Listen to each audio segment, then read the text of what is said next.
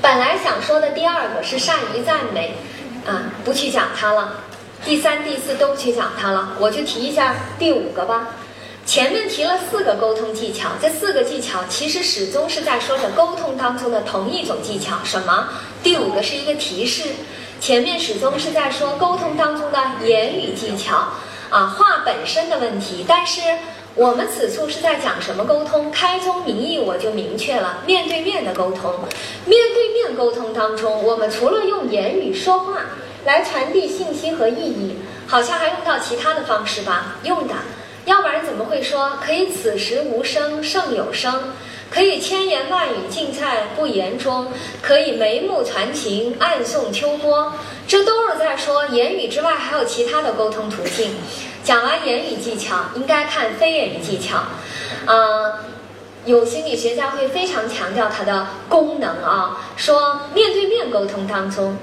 你说的话，你说的再精准，充其量传达三分之一的内容，另外三分之二的东西都要靠非言语去传递。打个比方，我坐在这里，面无表情，声调平稳，我对着你们当中的某一位说这样一句话，你看看你是不是能够准确判断我对他是什么样的情感和态度啊？当然，这话对着谁说都不好，不妨想象一下啊。面无表情，声调平稳，然后我说：“我恨你，我讨厌你，我恨你，我讨厌你。”你能够准确判断吗？我觉得挺难，勉强做判断，多半要出错。但是加上不同的非粤语的表达，他们就会被表现的特别明确，而又可以意思各异。我不是演员啊，我演不出来，但是我可以靠言语来描述，大家可以靠想象来补充完成。我的理解里，至少可以有这样三种情况。第一种。我柳眉倒竖，杏眼圆睁，声色俱厉。我说我恨你，我讨厌你，那是什么？真恨，真讨厌，愤怒和反感。第二种，我面带微笑，语调放松。我恨你，我讨厌你啊，那是什么意思？这是你们特别向往的啊，但其实还没到啊。我觉得更有可能的是。咱们俩在聊天儿，你开我的玩笑，我脸上有点挂不住，你有点过了啊！我脸上有点挂不住，半真半假。我提醒你，你别说了，你再说我恨你，我讨厌你啊！没什么太多的愤怒，不过是在提醒和调侃。第三种终于来了啊！我羞羞答答，扭扭捏捏，用一种很娇嗔的语调对一个异性说：“我恨你，我讨厌你。”那是什么意思？那当然就比说我爱你，我喜欢你还要强烈的一种正面情感的表达。正话敢说，情绪就被加倍了。那你看，在这里话还是那个话，是什么使得他们传递了完全不同的情感和态度？非言语，非言语的什么？我以为有这样四个方面需要被提到，其中有两个更重要，第一和第三，目光接触和身体表情应该是其中更重要的。目光接触是我们在面对面沟通当中收集非言语信息最重要的途径，而身体表情是我们在此过程当中传递非言语信息最核心的方式。目光接触方面，容易有两种错误，一。缺乏目光接触，说白了就是，你看着他，他就不看着你，啊，这个我觉得可能青年学生当中时有所限啊，多半是因为什么呢？可能就是缺乏自信啊，不敢看人啊。当然，有的人可能呃也是就是过于自我啊，觉得无所谓看不看人啊。当然。更重要的是，他可能会在沟通当中引起那样的误解。我以为你不愿意跟我沟通，所以用不看来暗示我尽快结束这沟通，这不好。目光接触当中的第二类问题是目光接触不当。啊，有些人他看了，可是看的不对。最常见的错误至少有这样四种，我简单提一下，因为。在这个日常生活当中，比较多的观察到这种情况，所以借此机会来也算是提醒一下各位年轻的学生啊。第一种是特别不礼貌的目光，啊，见了人以后先不急着打招呼，从从上到下，啊，打量人一番甚至于几番，你找谁呀？这特别不礼貌的目光，这是在进行审视，啊，对方总会觉得你有一种居高临下的那种蔑视、轻视，甚至于是敌视，很容易产生一种对立的心态。我特别要提醒的是，有些人不仅喜欢从上到下的打量别人，他还喜欢斜着眼睛看人。我是老师，经常上课，所以得以观察到这种现象。我绝不认为他对我有意见。我想咱们俩萍水相逢，我来讲堂课，你来听堂课。你真那么讨厌我，你就用不着来了。那他为什么要斜着眼睛看我呢？他缺乏对自己这种不良的目光习惯的意识，他没意识到自己有这样一种错误的目光习惯。所以，如果你对自己的目光没有把握，回去之后问问你的好同学、好朋友啊，挚爱亲朋们，我会不会斜着眼睛看别人？如果有，你一定要改。如果对方值得你看，需要你看，你最好是把你整个身体都朝向他。如果你觉得那样做动静太大、太夸张了，那你最起码把你的面部朝向他，斜着眼睛看人，这不好啊。第二种啊。这第一种是吧？不礼貌的目光。第二种，他看了，可是他看的地方不对。目光接触，顾名思义，那是目光和目光的交流。不说你非得直视人家的眼睛吧，你你可以看到人家眉目之间吗？你可以看到人家面部吗？你盯着人家别的地方看，人家以为我是衣冠不整啊，还是怎么了啊？不必要的尴尬。第三种。他看了，可是他始终不是在用目光做沟通，他仅仅用目光做观察和打量的工具啊。比如说，在我的课堂上，我试图跟每一个可能的对象进行目光接触，但是因为我以一对多，以一对百，难免照顾不周啊。但是我仍然要指出来，有些人至始至终会很回避我的目光，他不是不闻不问不听课，那就正常了，他是。我用目光的余光注意到他在看我，等我寻找他的目光，跟他进行接触的时候，他就把眼睛调开来了。我不要跟你沟通交流，我仅仅是看你、观察你、打量你，辅助我对你的理解而已。第四种，他不是看的太短，他是看的太长了。没有亲密的感情关系做基础，长久的目光的凝视，恐怕就意味着威慑、侵犯。至少是失礼，所以要慎用。社会心理学上有这样的笑话吧？我们发现目光接触之于沟通很重要，然后发现好些人容易在这方面有障碍，就试图进一步去理解它跟什么有关系啊？假设之一是它会跟沟通双方的感情关系有关系，我们就找一些大学生、情侣、恋人、好朋友来，先给他们做一个感情量表的测试。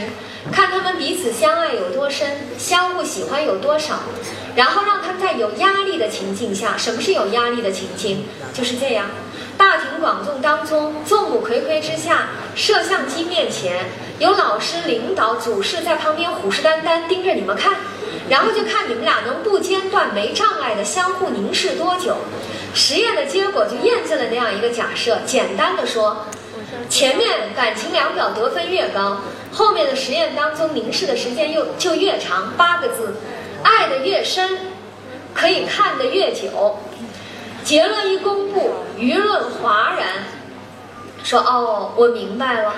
今天下午来上课的时候，我看到大街上有两个男人在吵架，吵得好厉害，马上就要动手了。两个人你盯着我，我盯着你，谁也不肯先把目光移开，搞半天他们俩是爱的最深的啊。这就是某一些定量研究的尴尬了。每一个数字的解释都要有它非常严格的前提条件，没有亲密的关系、感情关系做基础，长久的目光的凝视恐怕就要慎用了啊。比较好的把握是。沟通当中，你倾听对方的时候，你可以更多的凝视他，以示关注和专注。表达的时候，你最好在句与句、段与段之间，把你的目光经常移开，让双方都有一个休息、调整的机会。好，别的我都不说了。啊，本来第六个应该讲积极倾听啊，时间的关系不去说它了。我再提一下第三个大问题。第三个大问题想说的是对待人。啊，团结人，遵循吸引规律啊！在我们开始自己的人际协调的实践之前和过程当中，会不会还挺渴望获得这样一种指导？你能不能告诉我，什么人和什么人更容易形成良好的人际关系？我们更容易喜欢什么样的别人？别人更容易喜欢什么样的我们？如果我们知道了这样的规律，循着它去做，即便是不可以走捷径，最最起码可以少走弯路嘛？就像不久前播出的那个节目上，有一个男嘉宾就问我们：“啊，三位老师能不能告诉我，啊，我这样的人，什么样的女孩可能会喜欢呢？”孟非每回每遇这样的问题，就说这么高难度的问题，我们请两位老师来回答啊，太坏了啊！然后我就说，哎，我反应不及啊，但是又得赶紧答，我就我就这么回答的。我说我不大不大知道哎，但是据说啊，你什么样的女孩会喜欢你，我真不大不大知道，不敢说，不敢那么言之凿凿的来说。但是，根据心理学上的研究，据说有四种人比较容易喜欢我们，啊，跟我们相似的人，与我们互补的人。与跟我们门当户对的人和离我们近交往多的人啊，就是这样四个规律。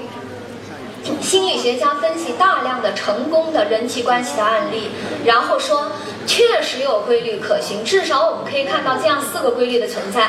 我就就临近力这一点为例来说明一下，我们学习这些人际吸引的规律，它对我们人际交往的实践有什么样的指导和启发意义呢？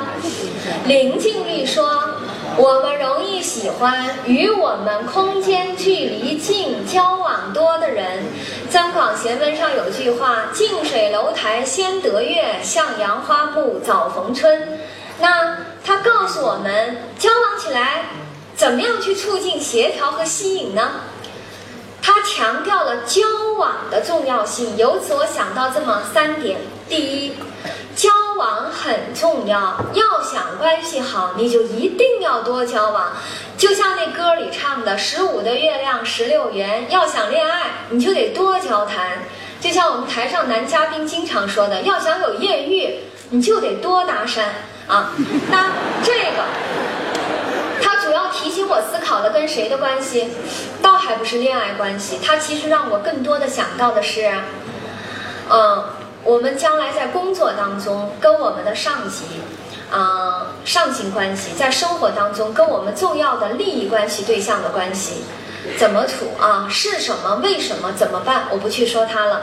第二，交往很重要，人走情在。是不是人走茶凉不敢说，但是人走情散，你不想跟一个人搞坏了关系吗？那你注意了，尽量避免跟他断绝或减少交往。交往的断绝或减少一定会影响到感情关系的和谐发展。这个主要提醒我思考了跟谁的关系，恋爱关系。家庭当中的感情关系、夫妻关系、亲子关系啊，针对那样一句话来讲：“两情若是久长时，又岂在朝朝暮暮。”我觉得这如果不是诗人的过于浪漫，就是他的太不负责任。两情若要久长，你有可能的话，你最好还是朝朝暮暮啊。夫妻、亲子、恋人长期的两地分居相处，对于其感情关系来说，一定是有害而无益的。这没什么更多好讨论的。好些人经常用来反对我的一句话是：不是说小别胜新婚吗？我说那是说的小别，不是长别或者久别。然后有人特较真儿，那你告诉我，分开几天算小别，几天算长别？啊，生活要是也能这么简单、机械、生硬的理解啊，那我就强撑着说，如果你结婚十年八年了，现在有个机会让你到北京、上海学习两个月，不能回家，一点问题没有。你结婚一二十年了，现在要你出去一年，很离家很远，只有两三次的机会短暂相聚。应该也没什么太大问题，但如果你结婚三五年以来，每年都只能有一两个月、两三个月在家，或者即便结婚一二十年，要你远离家乡三五载，很难相聚。这种险最好还是不要冒啊！有这问题的，赶紧抓紧解决；没这问题的，不要贸然制造这样的问题啊！嗯，有一次讲完了啊，也是在学校里，有个学生就来。跟我讨论，说我父亲原来是部队的，跟我母亲两地分居二十多年，转业回来之后，两人感情特好，比一直在一起的夫妻还要好。你怎么解释啊？我说不用解释，我我只不过在讲一种啊规律和概率哈，凡事总有例外嘛。不过呢，也提醒你注意一下，除了军婚之外，你父母他们正当年的时候，那是一种什么样的社会风气？什么样的婚恋观念？什么样的离婚率？现在是什么样的？用婚姻学家一句话来讲，结婚率越来越低，离婚率越来越高。我有一个朋友讲婚姻家庭的，十年前、十一年前啊，零二年的时候，他到南京大学去给那些大学生们讲情感、婚姻问题啊，他就说到这样一句话：按照现在这样一种离婚率的攀升趋势，你们在座的每一位将来平均要离一次婚，不是每个人都会离婚，但是一定有人离不止一次婚。那时候的大学生们怎么说呢？他们怎么说的？怎么可能啊？我们将来谁还结婚呢？还离什么婚呢？啊！我我原来讲这问题啊，我都会说这是开玩笑，但接下来一句话就不开玩笑了。我现在在讲，这真的不是开玩笑。北欧国家百分之五十一以上的人都不再婚，结婚的时间、结婚的年龄越来越晚，婚姻持续的时间越来越短，啊，然后失了婚之后很难再进入婚姻，更有大量的人确实啊，就真的是不选择婚姻了。我们刚做完意大利专场，至少有两个男嘉宾都提到这问题。意大利的男人是真的是不愿意结婚，因为。确实是这个，当然这里面原因太复杂了，我没有时间去讲它。不过反正就是这句话，尤其是在今天，婚姻实属不易，理当倍加珍惜。你不想要，真的的也没有什么。其实虽然我是参加这节目的，但是我真的不觉得婚姻是通往人生幸福的必由之路、必经之路啊，不可以绕过去的那路。我真没有那么保守啊。但是如果你还相信婚姻，你还想要它。那尤其是在今天啊，理当倍加珍惜。怎么珍惜呢？接下来第三个啊，交往很重要，所以有的时候还要注意保持等距离外交。你要是不想跟一个人发展出过分亲密的个人感情关系，那你要注意了，防患未然，从交往的分寸开始控制起。我们不想或者不该跟谁发展出过分亲密的个人感情关系啊？有人会有这样的误解啊，亲密关系不是多多益善吗？跟谁亲密都好，啊，当然不是了。就像你手中的权力越大越好吗？缺乏有效的制度的监督，它可能会带你走向毁灭。你手中的财富越多越好吗？它相应的啊，带来你肩上的责任，社会责任越来越大。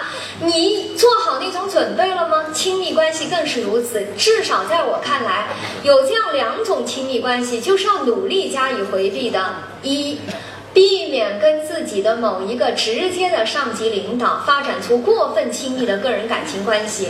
你们有误解，你们一笑我就知道你们误解了啊。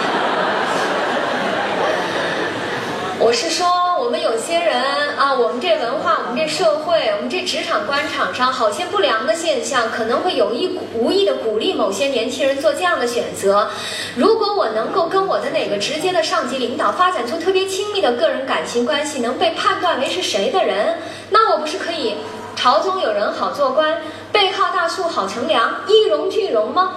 我说，对这种选择，姑且不做道德评价，就是理智的看，你也一定要慎而又慎。这其实是一个风险和收益都同样的巨大的存在着的选择。上面那些话，他们同时都还有反过来的一面。朝中有人好做官的反面是。一朝天子一朝臣，背靠大树好乘凉的反面是树倒猢狲散，一荣俱荣的下面紧接着就是一损俱损。那如果做了无辜的牺牲品可怎么办？你恐怕就连慨叹世态炎凉、获得道德优越感、自我平自我平衡的那个机会都没有了。就是你别到那时候忽然又变纯洁了。愿别人趋炎附势、落井下石、墙倒众人推，你早该愿赌服输，那叫咎由自取。这问题很重要。同样重要的，下面我们还应该避免跟谁发展出过分亲密的个人感情关系。我想说的是异性，当然，这应该是一个有限定的表达，特指你已经有了一个。如果你一个都没有，那你应该积极寻找。啊，人是需要感情的慰藉、精神的交流、心灵的沟通的嘛。如果你总也找不着，我真的建议你上《非诚勿扰》啊。但是，但是啊，如果你已经有了一个为法律或者社会形式所认可的长期固定亲密的生活伴侣，换句话说，你结婚了，或者你谈恋爱已经谈到让人觉得是事实婚姻的地步了，或者你在恋爱当中啊是十分的满足和幸福了，为了为了能够。尽量避免节外生枝，你跟其他异性的关系恐怕就要把握一下分寸了啊！嗯，我我是那么以为的啊，这个人是经不住考验的哈，呃，所以呢，真的是不要放任自己去经受各种各样的考验。有人会有那样子的误解，对人性有那样的误解，嗯，就是好像他们总以为人是有。好坏之分的，好人不会做坏事，坏人不会做好事，而又总是倾向于把自己认知为是好人。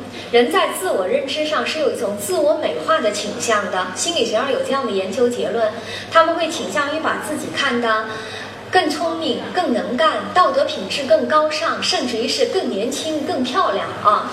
啊，你有没有这样子的自我认知的偏差？对于人性有没有这样子的误解呢？设想一个这样的情境，拷问一下自己啊：你们这儿发生了一桩，你们班、你们系啊、你们学院、你们学校发生了一桩为人不耻、见不得人的事儿，大家纷纷议论，纷纷猜测谁干的啊？然后你一个特别好的朋友来问你，悄悄来问你，哎，那事儿是不是你干的啊？你会怎么反应？你会这样反应吗？大惊失色啊！你怎么会这么想啊？你把我想成什么人了？我这人总不能算坏人吧？我能做出那样的事儿来吗？如果你有你有这样的反应，那就说明你对于人自我人性的认识也是有问题的啊！好人和坏人的人性真有那么泾渭分明、不可逾越的鸿沟吗？我不展开来讲，只提供一句话。美国的一个资深的司法精神病专家，其他三十年的从业经验写成了一本书《人性的阴暗面》。书中反复意图向大家论证的一个观点，就是他在书的题记当中说到的那句话，现在也是被犯罪心理学奉为名言，那就是名言之一啊，那就是坏人所做的，往往不过是好人想做的。啊，我不展开来，或者我换一种说法，社会心理翻译成社会心理学的语言怎么说呢？你在哪儿？你所处的情境，比你是谁，你是一个怎样的人，你的人性，更能够决定你的行为选择。你在哪儿？比你是谁更能够影响你的社会行为的选择。所以呢，我的意思是什么？啊，不要轻易去考验自己的人性，啊，最好啊，还是能够给自己画一保护圈吧。退好多步来讲，就算你能经得住考验，考验毕竟是让人痛苦的事情，又何必呢？我们做这种工作的是见多了这样的人，他有了情感上的麻烦找你来帮忙，总是其情也可怜，同情之余难免要问：早知今日，何必当初啊？你开始怎么想的？开始不想，想多了累，跟着感觉走。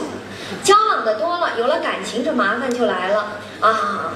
麻烦就来了，是什么样的麻烦呢？去年春节长假期间，我就收到过这样一条信息：黄老师，我听过你的课，也算是你的学生。我现在遇到了一个巨大的感情的麻烦，你一定要帮帮我。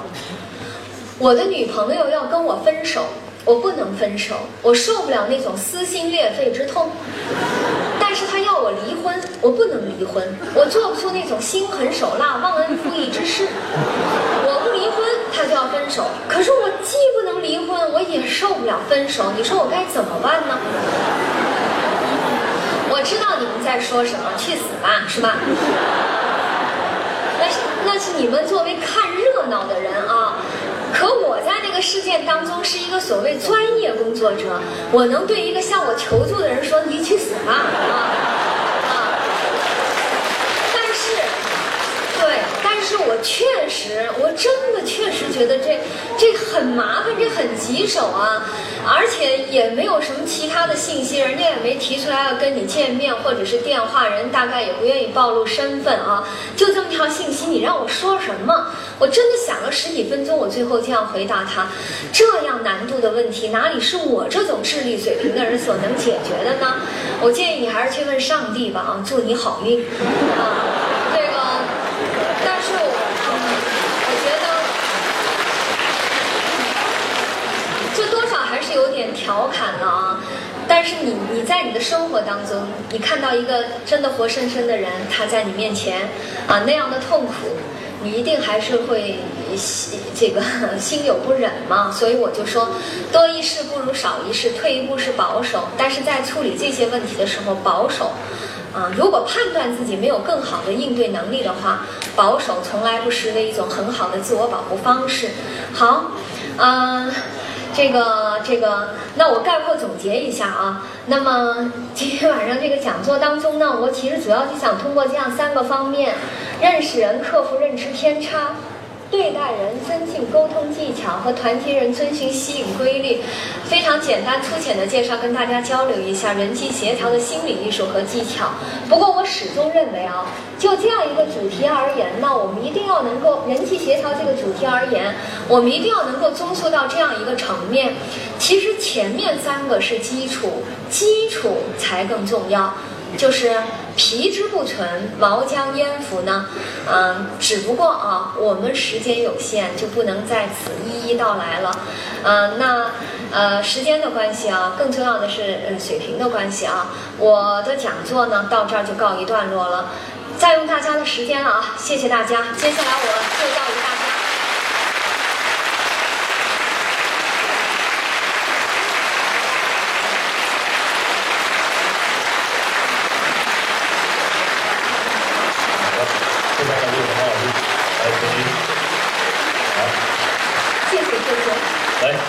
我到中间来了，好，呃，接下来的时间，我觉得就。开始可以跟大家互动交流一下的啊。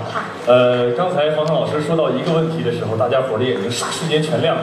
我觉得那个问题啊，这个您在刚才整个讲课的过程当中也反复提及了，就是什么呢？大学生的恋爱问题。我来替所有同学们问您一个问题。如何来正确的看待大学生的恋爱？您刚才之前说这课上起来最少拿一个月，今儿啊您也简单概括总结一下，大伙儿应该怎么找一个适合自己的人，得正确引导他们一下，要不然你说光在引导成年人怎么找对象，对不对？大伙儿这个也得需要正确的引导，好吗？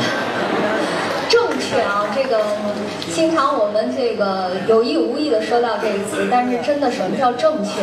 这个太难去界定它了。不过我想，就大学生的这个恋爱的问题，我有这么几点吧，啊，我我有这么几点跟大家分享吧。我觉得第一个是，嗯，这是一个。最适合恋爱的季节，啊，我我我是发自内心的这样认为。我特别是做了这个节目之后，看到很多的这个，嗯，男人、女人，你想叫他们男孩、女孩、男生、女生，但是实在已经叫不出来了。对，三十多岁了，然后那个还搞不清楚，就是说，呃，你到底爱不爱他？我我我我我没爱过，我也不知道那是不是就是爱。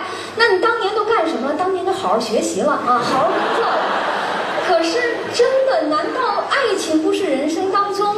我不是说它无比重要，我说它不是一个无比美好的东西吗？为什么不去追求、体验它呢？这难道不是我们人生特别重要的那个、那个、那个呃内容之一吗？啊！家和万事兴啊，那那那还后面，你首先得有恋爱啊，然后你首先得有恋爱呀，所以我。就是今年那个大学开学之前，我们当地的媒体采访我说给那个新生一个寄语，然后我就说，我说什么我忘了，但是我就说我们在校园里有两个任务最重要，敬祝福大家都能够如期完成。第一个就是求得真知，第二个就是遇到真爱。啊，那个我特别看，我是这么想，那所以呢。呢，就是一第一个认识啊，我我认为这是正确的。第二个就是你要遇到，你怎么遇啊？你天天坐坐宿舍里遇吗？啊，那你得走出去，对吧？你多走走，多走走的意思就是你多参加些活动，可以吗？有好些人就说我没机会，怎么就没机会呢？我就不知道原来。二十年前是我那个可能的，二十年前应该三十年前了，三十年前，三十年前是我这个上大学的时候，我觉得我们那时候异性交往都那么那么封闭，还有那么多的机会，班上还有那么多，我在节目当中，对啊，我在班我在节目当中也讲到了，我们班上经常都就轮轮一遍，就是一个女生跟好几个男生都有过这样，不是，你们千万好几个男生同桌啊。咱别往后多对，类似于这个，他们都，他们现在孩子这个思想很复杂，比较超前。对，觉得。那个啊，就是做好朋友吧，有过比较深入的交流吧，我觉得都有都有这样的机会。你们怎么就没有？对吧？那个。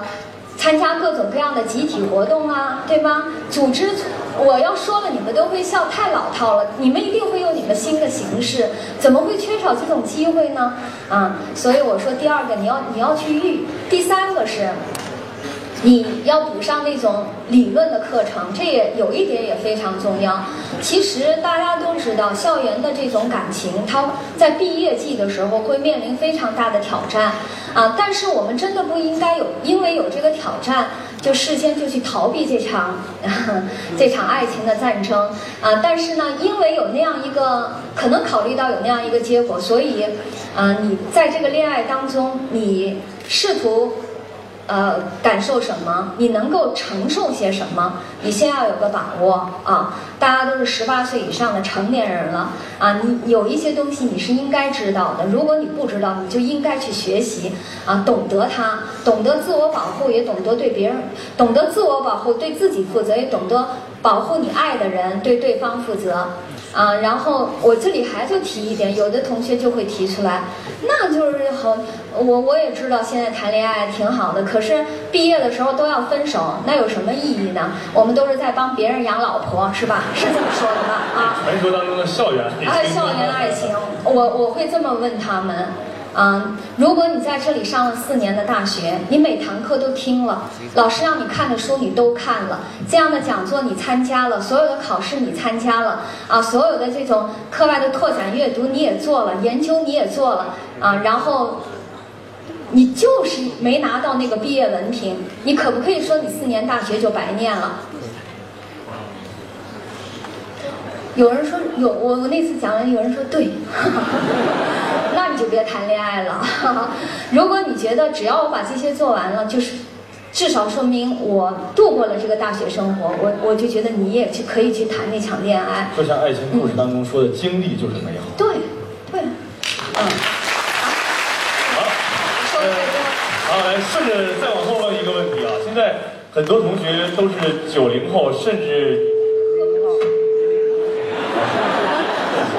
啊，呃，现在都是开始九零后慢慢的步入工作岗位当中了，甚至这个马上这个零零后也即将步入大学校门了。那么很多同学就开始问了，零零后都二十三了，二十啊，零零后啊，呃，大学校门了。对呀，他们就开始这个说，特别是我前两天在单位还遇到一个实习生，好嘞。直接都喊老曹了，一句话把我差点没喊过去。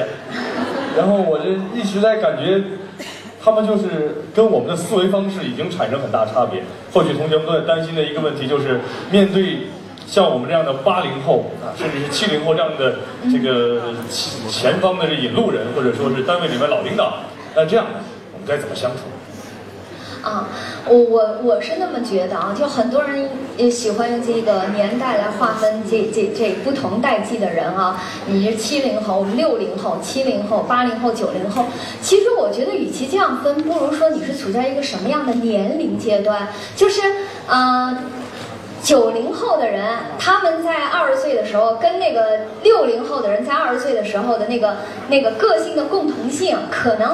会大于他们的差别啊，就是人在不同的年龄阶段，他可能呃表现出不同的情感啊和行为啊啊，工作和生活上不同的追求，更多的是这个，而不是说他生在什么样的年代。我认为是这样的，所以当我们刚刚进入所谓社会、进入所谓工作组织的时候，我们都会有那样一种挺迷茫的，我觉得甚至于呃蛮痛苦的，特别容易自卑。啊，没有自信，然后工作当中可能会，呃，摸这个毫无头绪啊，很痛苦那样一个阶段。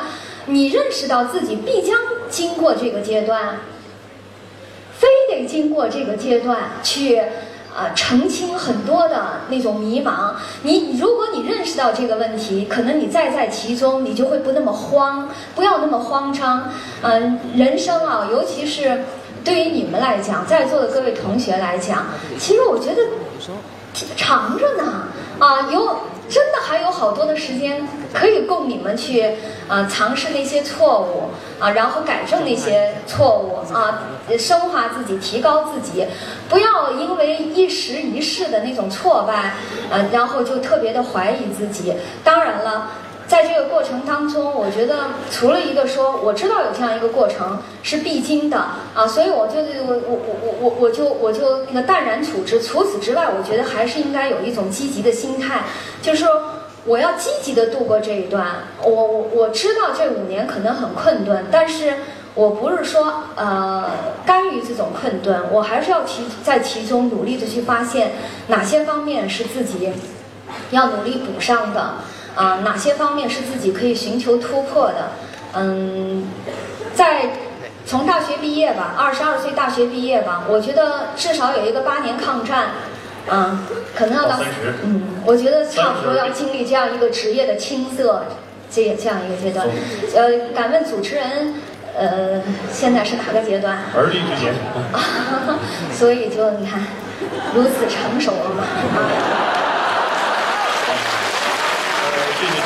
呃，总结起来，我觉得是不是可以这样理解？用您刚才前面说的，简而言之，就是在寂寞与孤独当中坚持，在享乐与享福之中找到生活的点滴。嗯，对，嗯，是这样，就是确实要有点耐心，真的要有点耐心。就像我们老开玩笑，那什么，呃，累觉不爱，是吧？我觉得有些年轻人可能真的是也刚一工作就在想啊，何时是一个出头之日啊？就根本看起来真的是那个，好像就是前途渺茫啊！真的不能那样想吧？那都是一个成长，那都是一个成长必须要经过的阶段。是是是，好，好，谢谢黄安老师。呃，好，接下来的时间来留给现场的同学们吧。啊，我看见这个这个前面这位，这位这个。胖胖的这位啊，我可能离得有点远，看不大清啊。来，就你站起来的这个小伙子，来吧，站到前面来啊。看你是第一个站起来的啊。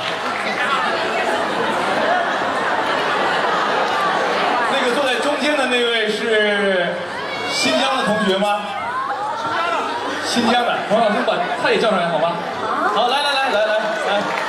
来，来上来来，好来。主持人好，黄汉老师好。来来来，来小伙子，给你个机会，来我们俩换一下。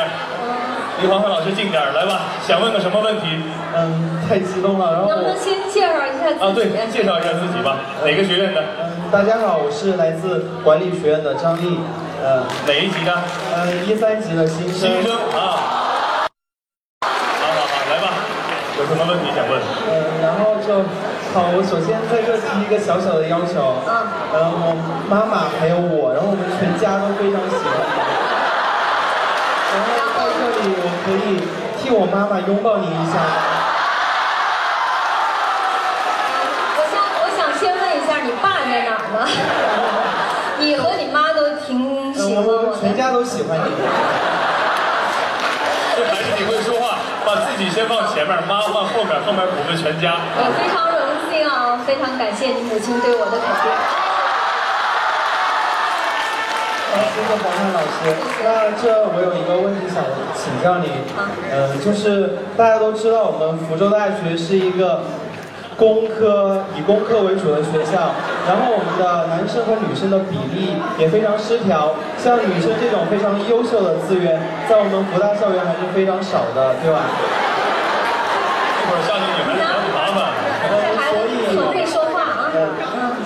所以就是在我们福大校园，男生和女生的比例基本上是一比三、一比四。那如就是有男生和女生是三比一、三比男男生多，女生少。男生比较多，然后那就是解决了那那比例一的女生的男生，那剩下的比例三比例四，他们该怎么办？来，我替黄老师回答啊，我替黄老师回答，可以上《解决，以后可以去非诚勿扰，因为非诚勿扰是不接受在校生的啊，是这样子的，对，呃，还是嘛要让大家好好学习嘛。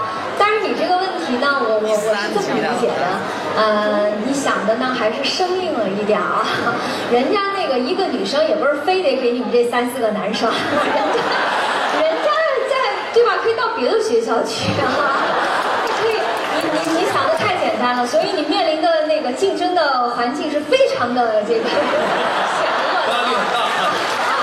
但是这也好啊，锻炼人呐啊，非常锻炼人。像你这样子的，像你们这样子的性别比环境当中的男孩儿，经过了这样子的严峻的考验，将来出了学校，那一个个都是啊，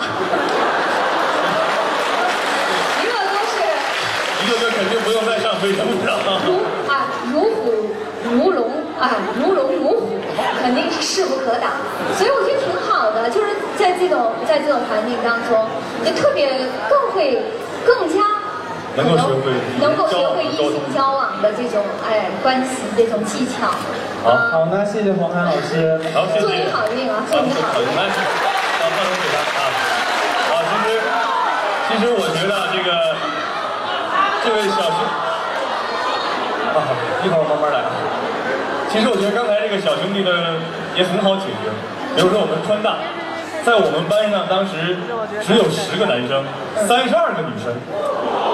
我们连期末考试都要一个男生陪着三个女生考，所以那个时候觉得我就觉得不存在这个问题。你你那时候是更多的是觉得幸福呢，其实还是也挺平淡，或者更要命的是使你对女性的兴趣急剧的下降。会产生疲劳。我我们那台两个，呃抱歉啊，稍稍微说一句话，我们那台上来过两个那个呃卫校毕业的护士学校毕业的男嘉宾，啊、那个那个比例更是那。个比例大概是四五千个学生之呃就是千分之一那个比例。在本校成的啊。他说那经常那些女孩为了追求他嘛啊，那那两个男孩都非常好，真非常好。其中有一个，我我直到现在我关注他微博，我真的觉得是个相当好的小伙子，一男护士啊。他说那女孩为了追求他，帮他做作业、买早点，经常他作业交上去两份儿，老师说到底哪个是你做的啊？这个我觉得曾经我们也遇到过一次这样非常好玩的故事。我们班有一个男生，专业课非常好，成绩也不错。因为那个时候呢，女孩子都要赶紧帮忙抢着占个座儿啊，或者是找个搭档，要不然期末考试过不了。我们班有一次考试，开卷考试，结果一收上卷子来俩同名。嗯，结果算上那男生自己写的，全班一读分数，他一人仨分。后面那俩女孩本来 就是你呀真的不是我。好了，来来 来来，呃，小伙子，新疆人吧？新疆人，哎呀，你好，你好，这个看见老乡人跟你握手了啊。啊，没问题。你是新疆哪里的？新疆哪儿的？新疆昌吉的。昌吉我去过，离乌鲁木齐一个小时的车程。嗯，呃，介绍一下自己啊，别光在这捂着心跳呢。不紧张。在哪我个？在深工学院，呃，升级五班，名叫阿卜杜热依木。呃，等一下，你慢点说啊，这个大伙儿都没听明白。阿布杜，我的全名是阿布都热依木，阿布都热依木啊。对，可以平时叫我阿布都就可以了。嗯，哎，我觉着今儿家乡话还会说吗？会啊，要用家乡话跟黄老师问个好吗？没有，我我不会说，我不会说啊。可以给你说一下，你教一下啊。教一下。嗯嗯就是您好，嗯，您好。亚新四亚亚新斯啊，亚新四亚新斯，亚新。好了，来来来，问问问问题吧。嗯，你是几年级的学生？大一新生，看来这大一新生是不是今天因为你是是新生多？呃，这个是不一定，都有都有。啊，上的啊上预科的，在这边上预科，在这边还习惯吗？还可以，就是有点热，受不了。热的受不了。热的受不了。这个你可以去跑跑步，这个就能抗热性更好。哦，呃上预科，然后回在这儿上了一年预科。呃，在江西南昌上的课，然后今年才来。嗯，春节能回家吧？春节回吧，要不也见见父母。嗯，我九号到乌鲁木齐。嗯，我九号到乌鲁木齐。嗯。我微博发过才能放。没事儿，你先看看乌鲁木齐。这个可以问其他的问题了，在这聊起家常来了。一会儿同学不让你走了，我跟你讲。啊，好，来来来来。呃，就是我的问题就是，现在因为这些社交的这些工具特别多，就是他们就是平时都是不见面，经常用手机来聊聊天这样，这样感觉特别枯燥。完了之后，感情我觉得也会越来越淡。就是您能不能给些一些建议？就是您对这个怎么看？你你是说谁和谁用用手机聊？什么人和什么人？恋人吗？他们为什么只用手恋？我我们就说恋人吧。恋人他们为什么就用手机聊不见面？觉得方便嘛，就是人有觉得工具什么都多了，就感觉足不出户，跟他有啥事儿跟你有啥事儿就给他宣一下，拿手机什么的。这个就是他们是在同一个学校，在同一个城市吗？吧，我其实问这个问题原来是是你自己的不是你自己的问题，所以我觉得这个呃要是这样的话，我就想跟你就跟你这朋友说，我很怀疑他们的恋情，呃恋情，对对对，我觉得嗯、呃，对于恋人来说，可能还是他们一定会应该希望能够面对面。这个问题初衷是原呃本来不是恋，就是朋友之间，本来就是手机没有这么流行呃就发达之前，就是经常就是平时见面，就是到他们家里面去说，啊、走今天去打篮球呀，或者是今天去怎么怎么样，完后而到现在，嗯，他就是什么东西都手机了，就感觉比较枯燥了。对，确实。这个我给你总结一句话，哥们儿，就是这个世界上。让人最寒心的事儿就是你在我面前，我俩各玩各的手机。是这样，嗯，那个，所以我我倒是觉得，可能友情会因为这个而变淡了啊，嗯，但是如果在恋爱的阶段都会选用选择这种沟通的方式，那我就挺怀疑这个爱的感觉在他们俩心里是不是那么真切和深切了，嗯，应该是至少在恋爱的阶段那种。那种耳鬓厮磨，哈哈，直接接触是是我们一定会本能追求的东西。嗯，好好，谢谢，谢谢，谢谢，谢谢，好嘞，好好好，呃，这样吧，我们找最后这位男生吧，啊，来吧。主持人我我对这位男生可以上来，让我申请给女生一个机会。呃。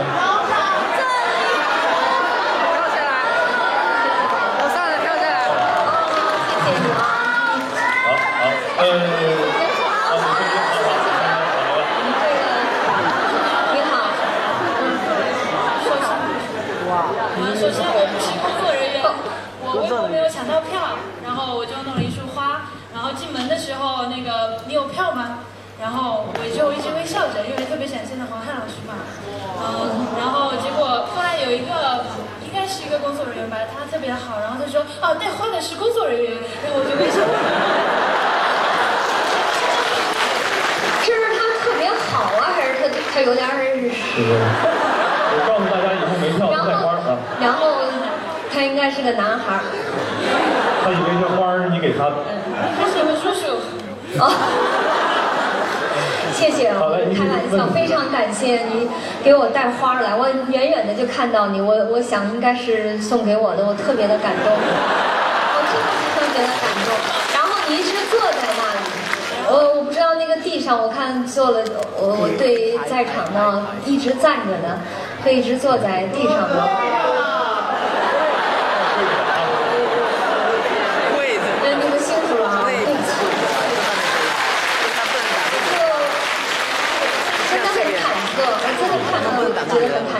在想坐在地上冷不冷？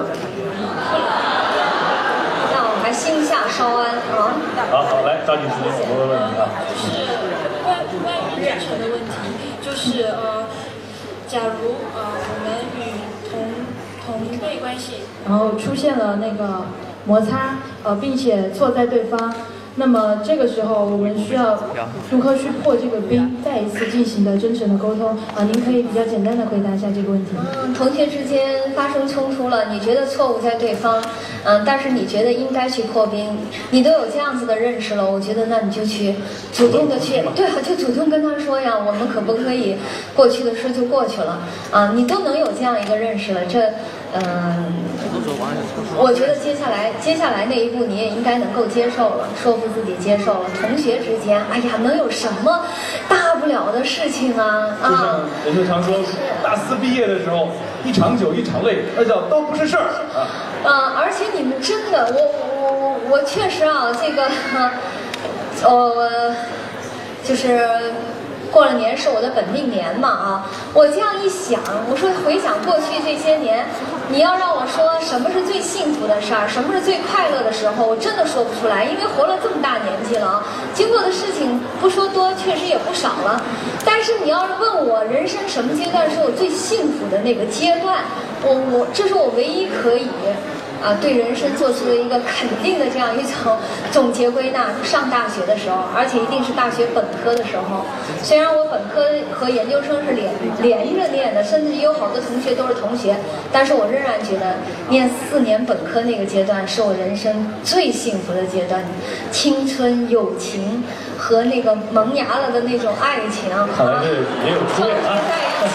特别好，所以我就是回答这位女同学的问题，真的没有什么，你最后想起来都是你特别爱的人，都是你们都将是特别相爱的人。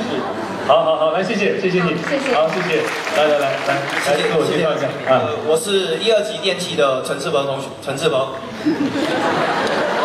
就上来一个大二的，其实我提的这个问题跟大二和大三或者大四都有一定的关系嘛。因为其实大家会发现，如果有大二、大三或者大四的发现，其实过了大一之后，我们大家都会呃比较会不想出动了，就是会一直待在宿舍。像我们宿舍六个人嘛，到到现在六个人哎都一直待在宿舍，都很少出来跟人跟大家出来交流嘛。然后说到谈恋爱啊，就更不可能有谈恋爱这种事情了。基本上发生接触的都是在本班级，然后前阶段我宿前阶段我社长去表白了，然后好像不怎么顺利。估计估计会被他砍死了。就是说，如果我就是我们到了对，嗯，就是有点不顺利嘛。我就是想问一下，到了就是我们到了大二、大三或者大四，我们应该如何在扩大我们的交际圈呢？就是那我们如何更加积极的出来，呃，跟人来沟通呢？因为你知道，大家过了大一那种比较冲动嘛，问题大概是这样，可能有点语无我伦次我明白，我明白。已经语无伦次了啊！说白了很简单，大一来了有点兴奋劲儿，什么活动想参加一下大二觉得都过去了，老婆生跟这待着吧，都变宅男了啊！这这个过程和关卡怎么来解开？哎哎哎那你你们不要接新生吗？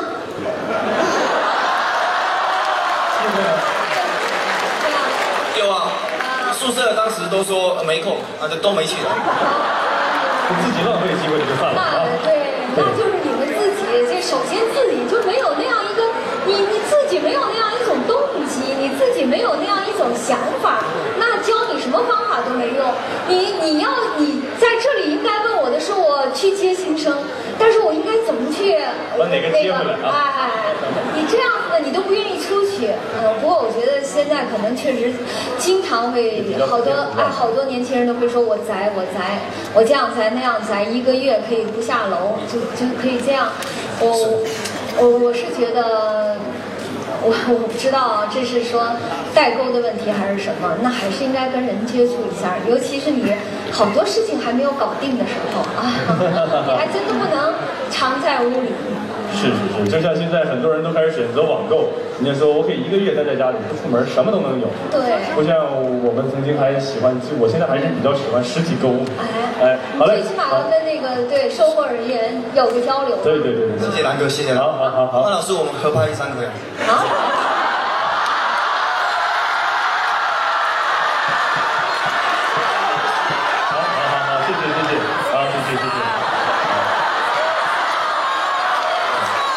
这个这就是传说当中的宅男也有释 好了，呃，接下来的时间呢，这个学生们提了好多问题啊，觉得黄老师可以稍微休息一下。来，呃，我们同学给黄欢老师准备了一份小小的礼物，然后来来有请。不是已经有了一杯茶吗？那是我自己给您的。好，来，呃，一份小小的礼物啊，谢谢。谢谢啊，这是。呃，来解释一下什么东西。大家好，我是校事人主席周斌。好，今天非常有幸能够跟黄安老师站在台上哈。是这样的，这份是我们别出心裁的一份礼品，跟刚才您那女同学送上来的花有点不同哈，因为我意义比较重大。因为说实话，今天黄安老师过来的时候，非常的车途劳顿嘛，非常的辛苦，连砖都没有画哈。但是我们就是因为这一个，然后把我们。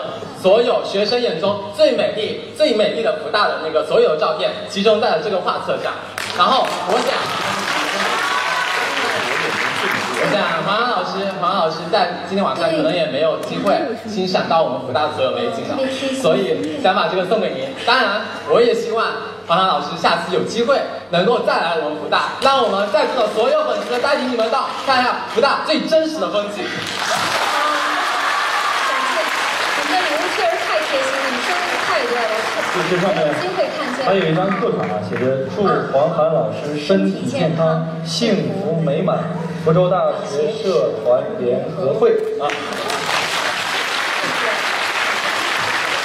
我帮您放桌上啊，好好。好了，这个刚才黄老师您说了啊，这个喝了茶要多讲点，你现在收了礼物了，你也可以再给大伙多发点啊。来，接下来我们来。开始今天的抽奖，来有请工作人员。呃，一共是三个等级：三等奖、二等奖、一等奖。三等奖三名，二等奖两名，一等奖一名。来，有请。这个就这么拿了。对。啊。来，这个现在不要乱动啊，以你们的这个现在所坐的位置上的号码为准啊。不要乱动啊，站起来没了就出问题了。来，让我看一下。好三个三等奖，我们来分别看一下啊。呃，不要吵啊，我们是都抽在现场。如果比如说像第一排这有空着的，抽出来不算，我们重来啊。第一个是一楼五排十六号，在吗？在吗？一排，呃，就一楼五排十六号，在不在？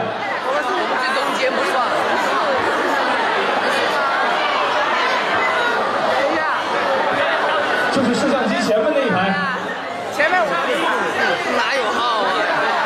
你的椅子下面有号码啊，在不在？下面。我听到这个尖叫声，说明肯定在啊！来，可以上来啊！好，来不要急，来第二个，一楼六排三号，一楼六排三号，是吗？一楼六排三号，好，来上来，白头啊，又是一个五排，二十一号，一楼五排二十一号，这边这边，一楼五排的二十一号，有没有？这怎么才能抽到二楼的呢？所有号码都在里面啊，有没有？如果没有，我们换了啊！来来来，请请请，来，这是三等奖的三位啊，我们再抽两位二等奖啊！来上来领奖，上来领奖，来走上来，哎，对对对，来，王老师再抽两个二等奖。主持人告诉我怎么能抽到二楼的？这个反正里面都有，我也不知道。我不能。好，好像还是二楼的。呃，一楼的四排八号，是吗？一楼四排八号啊。好，来大树了啊！一楼十排三十七号，一楼十排三十七号，来，好，这是两位二等奖啊，我们最后一个大奖。一千元的手机充值卡啊！谁想要？来，高老师，对我我开始抽到这儿了，然后我抽到这儿，然来，让他使劲摇两下啊！来来来，这样。好，来看看能不能抽到谁啊？哎，真是希望抽。哎，一楼二楼的人我对不起。八排二十一号，谁？来来来来来来，啊，恭喜各位啊！呃，三等奖的三位站这边，二等奖的在这边，啊，好，来谢谢可以了，啊，来，我们有请工作人员把我们的奖品拿上来，我们往中间靠一点啊，来来来。来，小伙子一等奖啊，恭喜恭喜！来，黄老师给他们颁一下奖啊。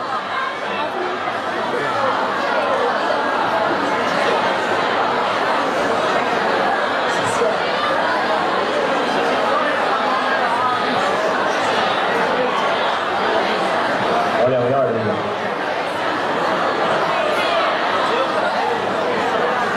啊，对，我刚听说。啊，好好好好。每周末只看两个电视。好，来一起合个影吧。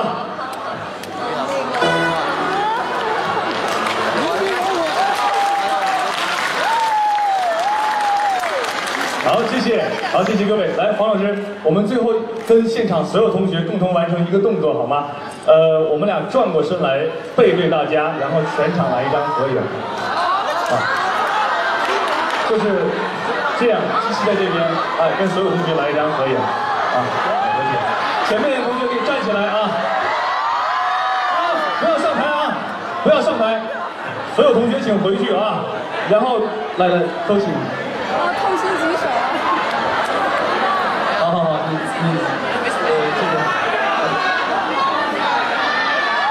好，其他同学都不要动啊，我数一二三，我们一起说茄子啊。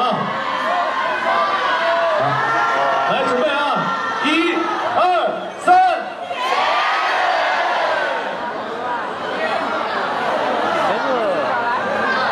啊，我我非常感谢啊，我真的是很感动。我这样子的啊，我我不知道我我我是刚才这么想，我会呃跟我们的那个团委联系，我会寄一些纪念品过来。我非常希望这些纪念品也能给到二楼的同学们，可能会是一些我我签名的书和我的。对，但是我不知道可以，我不能保证是不是那个，我会跟团委我们那个黄书记联系一下，非常感动啊！好谢谢大家，谢谢大家。来，最后啊，我觉得这除了书籍跟照片之外，王老师，我代表所有的学生跟老师，您觉得今天这样的热情，是否有机会还可以再次前往复大呢？嗯，非常真诚的说，我非常希望再有机会来这里跟大家，我还有很多话想跟大家说。好，那就我们下次活动再见。